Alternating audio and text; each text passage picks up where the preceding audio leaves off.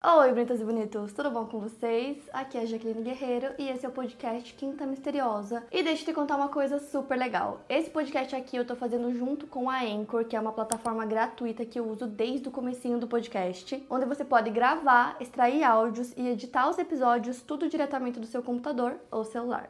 É muito simples começar o seu podcast e na Anchor você consegue distribuir o seu podcast para todas as plataformas de áudio e também dá para colocar qualquer música do Spotify direto nos seus episódios. E é o único lugar onde você consegue publicar podcasts de vídeo no Spotify. Baixe o app Anchor ou acesse anchor.fm para começar. E agora bora começar o caso de hoje.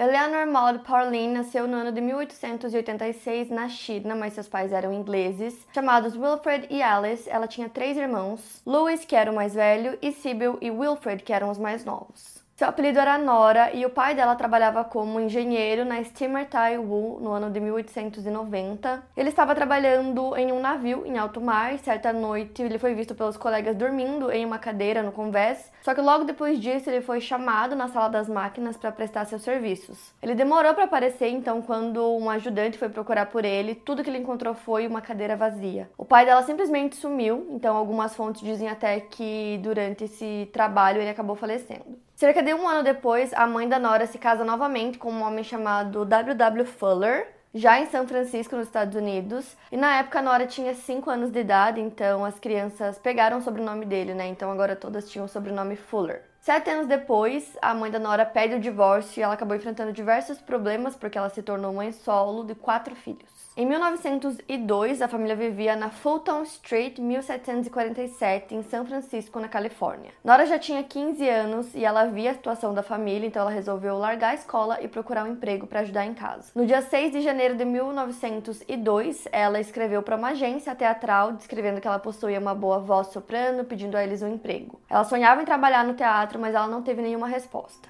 Então, dois dias depois, no dia 8, ela viu nos jornais um anúncio que estava no jornal Chronicle e no Examiner, que era um anúncio procurando por uma jovem branca para cuidar de um bebê. O anúncio dizia que a casa que a pessoa trabalharia era boa e que o salário também era muito bom. No fim do anúncio tinha uma orientação para quem tivesse interesse, né, que respondesse ao jornal é, nesse anúncio que foi publicado. Então a Nora respondeu esse anúncio de trabalho e três dias depois ela recebeu uma resposta.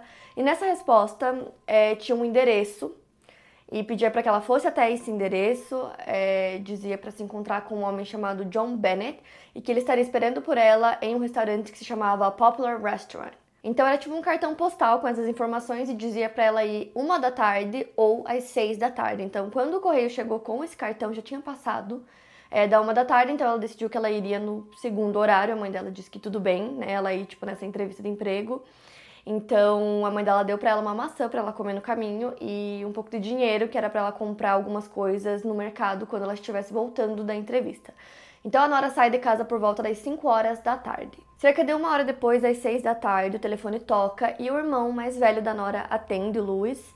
E do outro lado da linha parecia que era a Nora, ela tava com a voz um pouco nervosa, um pouco irritada. E aí ela falou para ele, deu o endereço de onde ela estava e ela disse que o empregador, que no caso era esse homem, John Bennett, queria que ela trabalhasse imediatamente, tipo, começasse naquele momento que ela estava lá, que ela já estava na casa dele. E ele achou esquisito, né, o Louis, porque ela ia só pra entrevista, então já tinha que começar naquele horário que estava um pouco tarde, então ele chama a mãe dele, explica a situação. E aí a Alice disse que não, que não era pra Nora ficar lá nesse horário, porque estava tarde, ela tinha que voltar para casa e ela começaria o trabalho na segunda-feira, né, num horário normal. Então o Luiz repassa essa mensagem para Nora, fala para ela voltar para casa e não esquecer de fazer as compras que a mãe pediu. E aí ela responde ok e meio que imediatamente desliga o telefone. Então eles esperaram por ela, só que ela não voltou. Então naquele mesmo dia, pouco depois da ligação, o Luiz sai e aí ele volta para casa às 11 da noite encontra a mãe dele em prantos, desesperada, porque a Nora não tinha voltado ainda, então ele decide ir até o endereço que ela tinha passado para ele no telefone então ele vai até lá e quando ele chega não tinha casa nenhuma, era só um terreno baldio. Então ele começa a perguntar para algumas pessoas se eles tinham visto a Nora e ninguém tinha visto ela. Então em algumas fontes dizem que a família da Nora relatou o desaparecimento dela logo depois, só que na maioria delas dizem que foi cinco dias depois. Então eu não sei qual dessas duas informações seria correta, mas quando a polícia foi avisada, é, a Alice explicou que ela achava que tinham sequestrado a Nora porque ela tinha ido para uma entrevista de emprego e não tinha voltado para casa. Então eles começaram a investigar, só que logo no início eles descobriram que uma das amigas da Nora tinha fugido de casa. Então eles concluíram que essa era a solução do caso, que ela também tinha fugido e meio que era isso. Mas aí eles decidem conversar com o dono do restaurante, que a Nora deveria ir naquele dia, que é o Popular Restaurant. Eles vão até lá e perguntam sobre aquele dia, né? Sobre o dia 11, o dia que ela desapareceu. O dono explica que por volta das 5 e meia da tarde, um homem apareceu lá e que esse homem já era um cliente de muitos anos, já frequentava o restaurante há mais de 15 anos. Então eles já conheciam ele, só que ele explicou que ninguém sabia o nome dele, que ele nunca tinha dito até aquele dia. Então esse homem chegou para ele, pro dono, e disse que se aparecesse uma garota querendo falar com um homem chamado John Bennett, era ele e que era para levar ela até sua mesa. Ele disse que o homem esperou por volta de meia hora, de repente ele começou a ficar um pouco ansioso, um pouco inquieto, ficava andando de um lado pro outro, até que poucos minutos depois ele foi embora. Então a aparência física desse homem, segundo o dono, ele era alto, tinha cerca de 1,70, ele tinha por volta de 40 anos, ele era branco e usava um bigode castanho. Ele disse que o homem se vestia bem e tinha boa aparência. Um garçom do restaurante também conversou com a polícia. Ele disse que esse homem realmente era um cliente fiel do restaurante, que ele sempre ia lá. E ele disse que ele sempre pedia o mesmo prato, que era um corte de carne, e que ele só comia parte do filé mignon dessa carne. Então eles sempre lembravam disso porque era o mesmo prato que ele pedia. Então, além desse homem, a polícia começou a tentar encontrar então outros é, possíveis suspeitos. A Nora ela frequentava a igreja, ela inclusive trabalhava na escolinha da igreja. Ela tinha amigos, mas ela não tinha nenhum namorado, não tinha nada assim, nenhuma pessoa específica que pudesse ser um suspeito segundo a família. Poucos dias depois do desaparecimento, no dia 16 de janeiro, é, a notícia já tinha se espalhado, então saíram várias notícias nos jornais, artigos falando sobre esse misterioso desaparecimento da Nora, que ninguém sabia o que tinha acontecido, que ninguém tinha visto ela. Então foi aí que a polícia começou a achar um pouco esquisito e decidiu ir realmente um pouco mais a fundo na investigação. Eles descobriram que três dias antes do desaparecimento, no dia 8 de janeiro, um homem que disse que seu nome era C.B. Hawkins ligou para o escritório imobiliário Umpsin Company, dizendo que ele queria alugar um imóvel que ficava na Sutter Street, número 2211. Os termos do contrato pareciam satisfatórios para ele, mas quando o funcionário pediu referências, ele disse que ele não tinha nenhuma porque ele era um estranho na cidade. Mesmo assim, como esse homem tinha uma boa aparência, o funcionário deixou a chave do imóvel com ele depois que ele pagou o primeiro mês de aluguel adiantado. Então o homem assinou o contrato como C.B. Hawkins e ele afirmou que ele estava hospedado com sua esposa no hotel Golden West e a descrição física dele era idêntica à descrição do John Bennett, né, que era o homem com quem a Nora deveria se encontrar naquele dia no restaurante. Então, no dia seguinte, a empresa, né, é, que alugou esse imóvel para ele, manda uma pessoa lá para limpar o local e ele não estava lá. Então, essa pessoa limpa a casa. Alguns dias depois, um funcionário da empresa passa na frente do imóvel e ele percebe que parecia que o imóvel estava vazio, que não tinha ninguém morando lá. Então, esse mesmo funcionário chamado Fred, ele foi até o hotel que o homem tinha dito que estava hospedado com a esposa, chegou lá. E os funcionários do hotel falaram que não tinha ninguém hospedado lá com esse nome naquele dia e nem nos dias anteriores. Então, os dias passam no mês seguinte, fevereiro, no dia 8, então cerca de um mês depois, né, que ele tinha assinado o contrato, é, ele não apareceu para pagar o aluguel do segundo mês, então o funcionário vai até a casa para pegar o valor do aluguel. Chegando lá, ele também sente que tá meio esquisito, parece que a casa ainda tá vazia. Ele bate algumas vezes, ninguém atende. E ele tinha uma chave, né, para essa casa, uma chave extra, então ele decide entrar para ver se estava tudo bem. Ele entra na casa e percebe que realmente parecia que não tinha ninguém morando lá, não tinham móveis, não tinha nada. E aí ele percebe que tinham dois quartos. A porta de um dos quartos estava fechada. Então ele decidiu abrir essa porta. A persiana estava fechada, mas tinha um pouquinho de luz que entrava, então dava para ver mais ou menos o que tinha no quarto. A primeira coisa que ele percebe são algumas roupas no chão roupas femininas. E aí ele olha pra cama, tinha uma cama nesse quarto e uma cadeira antiga, assim. Ele olha pra cama e ele percebe que parecia que tinha uma garota dormindo, mas era tudo muito estranho. Ele sentiu que tinha realmente alguma coisa errada ali, ele não entrou no quarto, ele sai do local e vai direto é, para a delegacia, explica para os policiais que ele acabou de ver, eles mandam um oficial junto com ele de volta para casa para ver realmente o que, que tinha naquele quarto, então eles voltam. A primeira coisa que o policial faz quando eles chegam lá é abrir a persiana para poder enxergar melhor, né, o que tinha no quarto, então ele vê as roupas no chão que o o homem tinha citado para ele. E aí ele percebe que realmente tinha uma garota na cama, mas ela não estava dormindo. Era o corpo da Nora, já estava em estado de decomposição, então ele começa a meio que investigar e ver o que mais ele encontrava naquela casa. Ele percebe que os únicos móveis na casa eram aquela cama e aquela cadeira antiga, não tinha mais nada, é, não tinha aquecimento, não tinha luz, o gás estava desligado. Ele também percebeu que não tinham pratos, nem talheres, nem comida naquela casa, então parecia que realmente não tinha ninguém lá há muitos dias.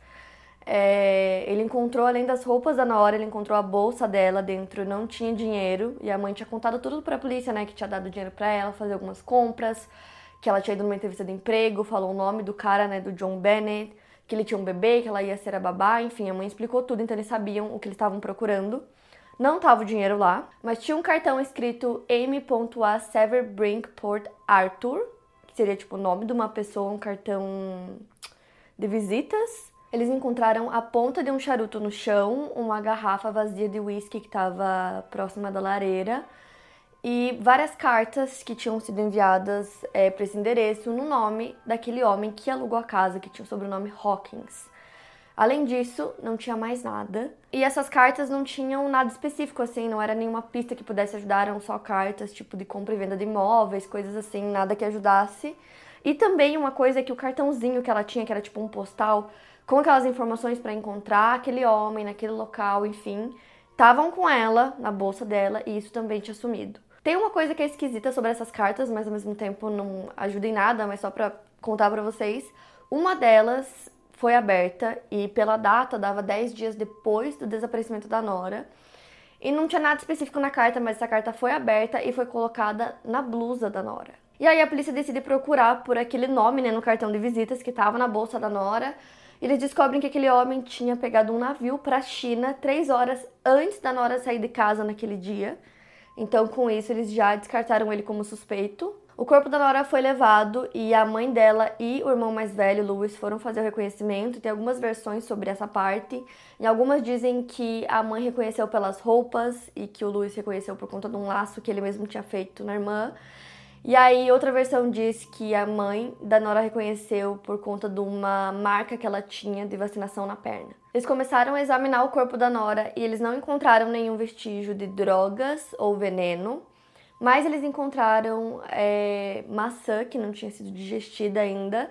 Lembrando que a mãe dela tinha dado uma maçã para ela, então com isso eles concluíram que, como não tinha sido feita a digestão dessa maçã, a Nora provavelmente morreu pouquíssimas horas depois de ter saído de casa naquele dia. A única coisa que eles conseguiram identificar foi uma irritação no estômago, tipo uma inflamação, que o médico explicou que pode acontecer quando a pessoa toma bebida alcoólica e ela não tem esse costume, então é, acontece essa irritação e como eles tinham encontrado aquela garrafa de uísque, eles acreditavam que ela tinha sido obrigada a tomar, por isso que tinha dado essa irritação no estômago dela. Então essas foram as descobertas do toxicologista. Já o médico legista é, encontrou algumas marcas no pescoço da Nora. Ela tinha uma contusão na cabeça e uma leve congestão nos pulmões também. Então ele concluiu que a causa da morte foi estrangulamento, porém a Nora tinha sido agredida de outras formas também. O corpo dela tinha sido mutilado em algumas partes, mesmo que já tivesse degenerado, quando ele foi encontrado dava para perceber. Essas marcas pareciam ter sido feitas com faca e as roupas dela haviam sido rasgadas, o que poderia indicar que ela havia sido abusada antes da morte. O capitão John Seymour assumiu o caso e começou a investigar essas pistas que eles encontraram. Rapidamente eles chegaram à conclusão que o John Bennett e o Hawkins eram a mesma pessoa usando nomes diferentes. Então a polícia começa a investigar lojas de móveis usados. Em uma delas, o vendedor relatou para a polícia que no dia 9 de janeiro, às 5 da tarde, um homem ligou para a loja dizendo que ele queria mobiliar um quarto temporariamente. Então ele comprou dois travesseiros de segunda mão, cobertores, um edredom e um colchão. Ele disse que o cliente questionou como ele saberia que o colchão não seria substituído por outro, então o vendedor sugeriu que ele escrevesse suas iniciais no colchão para garantir essa identificação. Então assim ele escreveu CBH no colchão. Segundo o funcionário que fez a entrega, o homem parecia com as descrições físicas tanto do Hawkins quanto do Bennett. Então o dono da loja também tinha visto esse homem porque ele foi até a loja depois da ligação para fazer o pagamento e depois eles entregaram os móveis. E o funcionário que fez a entrega disse que ele teve que trabalhar até mais tarde naquele dia porque não costumava fazer entregas tão tarde assim e que no momento que ele chegou na casa desse homem é, já estava escurecendo e que as únicas luzes que tinham no local eram as luzes da rua, que quando o homem abriu a porta estava tudo escuro e que ele pediu para o homem acender a luz para ele conseguir colocar, né, os móveis que ele comprou. Ele disse que não, que ele não ia acender, que ele preferia assim, que ele podia deixar as compras ali do lado de fora da casa que ele mesmo pegaria. Uma coisa interessante que tanto o funcionário que fez a entrega quanto o dono da loja disseram sobre a aparência desse homem é que ele usava um chapéu de seda e que nesses dois momentos que ele viram ele, ele estava usando esse chapéu. Já outro vendedor de outra loja, que essa primeira loja era mais loja de itens para casa, né? Tipo, que ele comprou cobertor, travesseiro, enfim. Essa outra loja era mais de móveis mesmo, então ele teria pedido para comprar uma cama e uma cadeira. Então foi feita a entrega nesse mesmo local, que era a mesma casa, né, desse homem chamado Hawkins, que ele tinha alugado.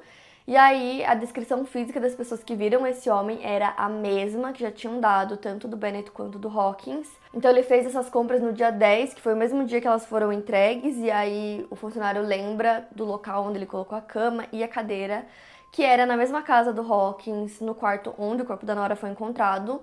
E isso foi no dia 10, a Nora desapareceu no dia 11. Até que apareceu uma amiga da Nora chamada Mad Graham, ela tinha 17 anos na época é, do caso, a Nora tinha 15. E ela disse que as duas eram muito amigas, tanto que ela tinha até passado um tempo na casa da Nora e que o tutor dela pediu que ela voltasse para casa. E ela começou a contar tudo que ela sabia que pudesse ajudar na investigação.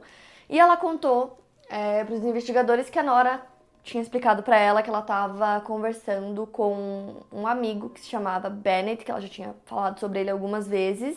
E aí ela disse que aquele anúncio sobre o emprego que a Nora tinha dito para a mãe, né, que ela seria babá, enfim, não era real, que era tipo um truque deles para que a mãe dela deixasse ela ir nessa entrevista, que na verdade não seria uma entrevista, ela iria se encontrar com o Bennett. Ela também contou que frequentemente a Nora conversava com esse homem pelo telefone e que ela já tinha pedido algumas vezes para Mad mentir para a mãe dela que as duas iriam fazer alguma coisa juntas, quando na verdade ela iria se encontrar com esse homem. Ela disse que teve uma dessas vezes que elas disseram que elas iriam no teatro e que elas não foram no teatro, que a Nora saiu com esse homem e que, como ela era amiga dela, elas eram muito próximas. Quando ela pedia para ela mentir para a mãe dela, ela mentia. Porém, a Mad disse que a Nora já não tinha mais contato com esse homem há três semanas antes do desaparecimento dela, é, que ele tinha desaparecido da vida dela, que ela não sabia qual era o endereço desse homem. É, porém, a casa da Mad ficava muito próxima do local onde o corpo da Nora foi encontrado, mas além disso, não tinha mais nada. E aí, outra informação que surgiu também foi da dona de uma mercearia que ficava bem próxima da casa da Nora e que ela sempre ia lá para fazer compras. É, essa mulher disse que várias vezes a Nora foi até lá e pediu para usar o telefone, e que a Nora tinha telefone em casa, mas ela pedia para usar o da mercearia, e que ela parecia conversar com um homem que estava hospedado em um hotel. Então ela contou isso para a polícia, e apesar disso parecer fazer muito sentido, já que acaba né, casando com várias outras informações que a polícia tinha, desse homem que disse também que estava hospedado em um hotel, e da amiga contando que ela conversava com esse homem chamado Bennett, e que no final das contas era a mesma pessoa. É, muitas pessoas não acreditaram nessa informação, tanto da médica quanto da dona da mercearia, dizendo que a Nora era uma filha muito obediente e que ela não faria essas coisas. Então, os investigadores decidem chamar um especialista em caligrafia para ele analisar algumas assinaturas que eles tinham tanto do Hawkins quanto do Bennett em alguns documentos, recibos, e aí o especialista faz essa análise e ele disse que ele tinha certeza que era a mesma caligrafia e tinha sido escrita pela mesma pessoa. Então, apesar da polícia ter essa informação é, de que era a mesma pessoa que usava nomes diferentes, eles acreditavam que na verdade eram nomes falsos e que a verdadeira pessoa tinha outro nome que eles não sabiam, porque eles tentaram achar coisas, né? que ligassem a esses dois nomes, do Bennett e do Hawkins, eles não achavam nada, então eles chegaram a essa conclusão que o verdadeiro nome da pessoa provavelmente era outro. No dia 19 de fevereiro, o júri deferiu o veredito do caso, dizendo que a Nora tinha sido morta por asfixia por uma pessoa desconhecida. E eles também recomendaram que o governador oferecesse uma recompensa de 5 mil dólares pela apreensão e prisão do culpado. Então, com isso, é, a polícia começou a receber muitas ligações, muitas dicas que vieram de vários lugares, porém nenhuma delas levou a nada. A polícia acreditava que o criminoso tinha mudado de endereço, por isso eles não estavam conseguindo encontrar nada. Então eles pedem para o especialista em caligrafia avaliar 32 mil notificações de mudança de endereço, né, que tinham assinatura das pessoas, para ver se alguma delas poderia é, ser a do verdadeiro criminoso, então isso foi feito. E o especialista encontrou três assinaturas é, parecidas com a dele, uma inclusive era quase idêntica. Essa que era quase idêntica era de um homem que estava morando em Kansas City, Missouri. Então, um dos policiais foi até o local para conversar com ele, né, para investigar e descobriu que ele não tinha nada a ver com o caso. As investigações continuaram e a polícia acabou conseguindo ligar um outro caso com o caso da Nora. Então, o que aconteceu? O caso da Nora já estava em todos os jornais e aí a polícia recebe uma ligação de um homem dizendo que um funcionário dele havia desaparecido depois de ter desviado fundos da empresa dele, que ele tinha desaparecido no dia 18, que seriam sete dias depois do desaparecimento da Nora, e que o nome desse homem era Charles B. Hadley. Um dos detetives ficou responsável por localizar esse homem, então ele conseguiu encontrar o endereço dele e ele descobriu que ele morava com uma garota chamada Ollie Blazier e que ela era de São Francisco. Então eles vão até o local, mas eles só encontram a Ollie, o Charles já não estava mais lá. E ela disse que ele já tinha sumido há muitos dias e que ela não tinha ideia de qual era o paradeiro dele. A polícia foi até o local, mas só a Ollie estava lá, então eles conversaram com ela e ela disse que ele tinha desaparecido, que ele simplesmente tinha ido embora sem dar explicações e que ela não fazia ideia de onde ele poderia estar. Então, assim, a polícia sabia que um dos nomes que o homem usava era C.B. Hawkins, é, e as iniciais desse homem que tinha desaparecido misteriosamente também era C e B, né? Que era C.B. Hadley. Então, eles perguntaram se ela tinha alguma é, algum documento, algum papel, alguma coisa que tivesse assinatura desse homem e ela tinha uma fotografia que no verso ele tinha escrito C.B. Hadley. Então ela deu para os investigadores que levaram para o especialista em caligrafia e ele concluiu que era a mesma pessoa. Só que o Charles, né, esse homem que tinha desaparecido, é, ele meio que tinha o mesmo físico, o mesmo tipo físico do homem que eles estavam procurando, do Hawkins e do Bennett, só que ele usava bigode, segundo a descrição das pessoas, e o Charles não usava. E segundo o homem que tinha ligado para a polícia dizendo que o Charles tinha né, desaparecido, ele realmente sempre estava com a barba feita, e aí eles decidiram perguntar sobre isso para a Ollie, e ela disse que realmente ele sempre estava com a barba feita, mas que ele gostava de usar bigodes falsos e que ele tinha vários bigodes falsos e ele usava eles de vez em quando. E aí ela acabou lembrando de outra coisa também. Ela disse que ele tinha o hábito de sempre levar o jornal pro banheiro para ficar lendo e que ele sempre fazia isso e que no dia que ele saiu da casa deles sem dar explicações e desapareceu, ele tinha feito isso também e que quando ela foi ver o que tinha no jornal do dia, tinha uma matéria sobre o desaparecimento da Nora. Ela disse que nesse dia ele estava muito esquisito, agindo de forma bem estranha e que foi justamente no dia que ele, né, sumiu. Outra informação que a Ollie deu que também fazia muito sentido para a investigação era que ele gostava, Charles gostava de um corte específico de carne, que era o mesmo corte que aquele homem sempre pedia no restaurante. Tipo, era o mesmo. Então, qual a chance de ser exatamente o mesmo? Outra informação que a Ollie contou foi que no dia seguinte, é, depois que o Charles tinha ido embora, ela foi lavar roupas e que no fundo da pilha, tipo, bem no fundo, assim, as últimas eram roupas dele que estavam manchadas de sangue. E ela decidiu queimar essas roupas junto com o chapéu que ele tinha deixado. Segundo ela, ele fez uma última ligação para ela no dia 16 de janeiro. É, nessa ligação, ele disse que ele não estaria em casa e que depois disso ela começou a suspeitar que talvez ele estivesse envolvido no desaparecimento da Nora. Ao investigar mais a vida do Charles, a polícia descobriu que ele tinha fugido do México quando ele tinha 14 anos por conta de problemas financeiros. Então a polícia decide modificar a foto que eles tinham do Charles colocando um bigode e um chapéu. Eles mostraram para algumas pessoas que tinham visto, né, o homem que eles estavam procurando, tanto o Bennett quanto o Hawkins. E a maioria dessas pessoas disseram que parecia muito com o homem que eles tinham visto. A polícia também encontrou uma conta que o Charles tinha no banco e tinha dinheiro nessa conta.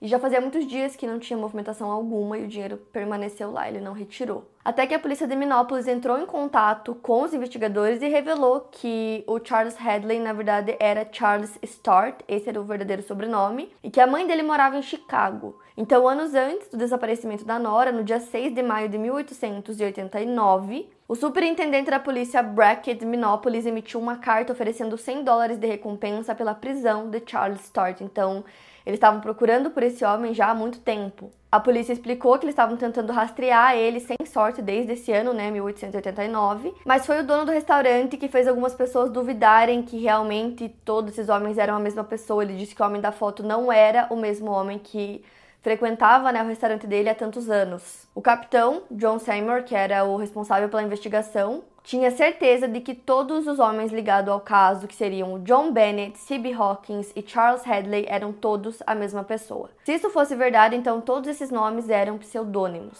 No entanto, apesar dessa caçada né, que eles fizeram, tentando encontrar esse homem, tentando encontrar o Charles Sturt, também conhecido como Charles Hadley, nunca deu em nada, ele nunca foi encontrado. Além dele, a polícia teve outros suspeitos. Um deles era o Hugh Grant, ele era advogado em São Francisco, e ele se tornou suspeito do caso porque a filha dele passava muito tempo na casa da Nora. A mãe da Nora disse para a polícia que ela sentia que ele tinha uma afeição doentia por sua filha e que a Nora já tinha dito para ela que tinha medo dele e que ele tinha feito algumas coisas estranhas, por exemplo, ele tinha comprado um vestido muito caro para Nora. E mesmo que esse homem não compartilhasse né, as características físicas com o homem que tinha sido descrito para a polícia, ele passou por um extenso interrogatório. Ele disse que ele não tinha nada a ver com o caso, que ele também não conhecia nenhum homem que se encaixasse nessa descrição que a polícia tinha, então ele acabou sendo inocentado. Em março de 1902, um farmacêutico chamado Charles Seyfert foi preso em Davisville por fraude. O capitão Seymour foi investigar e esse homem conhecia uma jovem chamada Emma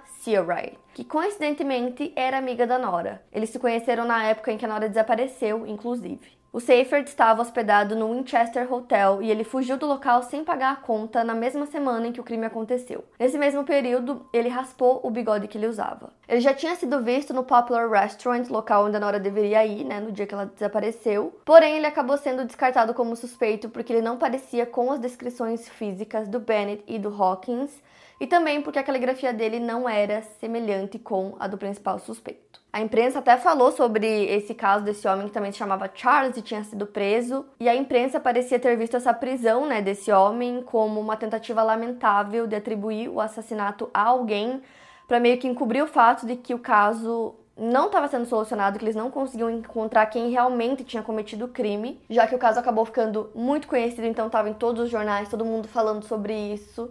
E a polícia, apesar dos esforços, não conseguia encontrar, né, esse principal suspeito que usava vários nomes e que ninguém sabia para onde ele tinha ido. Então, quando o caso aconteceu, é, a notícia foi capa do jornal por muitos meses, então tinha muita pressão em cima da polícia para encontrar o culpado e atribuir um nome, né, ao assassino da Nora. Então, isso foi uma coisa que muitas pessoas falaram quando esse homem foi preso por fraude, que era uma prisão que eles tinham feito só para dizer que tinham encontrado né, o criminoso, mas que na verdade eles não conseguiram provar que era ele. Então, no fim das contas, eles nunca conseguiram encontrar esse homem, né, que era o principal suspeito, esse outro homem que foi preso. No final das contas, né, não tinha como provar que era ele, então o caso permanece em aberto. E o mais doido é que, apesar de várias pessoas terem conhecido esse homem, que aparentemente usava vários nomes, Ninguém conseguiu encontrar ele, o caso ficou bem famoso, como eu disse, então muitas pessoas sabiam sobre o caso. E esse homem simplesmente desapareceu. Em 1910 foi publicado um livro sobre o caso, mas ele segue até hoje sem solução, né? Segue um mistério, porque a polícia acabou encontrando muitas coisas, né, que poderiam levar a esse criminoso, né, o principal suspeito deles, que tinha vários nomes, mas nunca conseguiram encontrá-lo, então é muito doido apesar de ser um caso muito antigo, é um caso que tem né, várias evidências e justamente por ser tão antigo, na época não tinha como, por exemplo, pegar impressões digitais, né, e DNA, essas coisas, não tinha ainda. Então, se fosse um caso um pouco mais atual, tinham muitas coisas lá, tinha garrafa de whisky, é, no próprio corpo da vítima eles conseguiriam com certeza algum tipo de evidência e também tinha até um pedaço de charuto que também teria DNA, então seria, né, teria alguma coisa a mais, só que como na época não tinha, a única coisa que eles conseguiam era realmente sair investigando e perguntando para as pessoas e tentando encontrar. E enfim, o caso segue sem solução. E é isso, para mais casos, siga o podcast Quinta Misteriosa e aproveite para avaliar em 5 estrelas se você gostou. Obrigada por ouvir e até o próximo caso.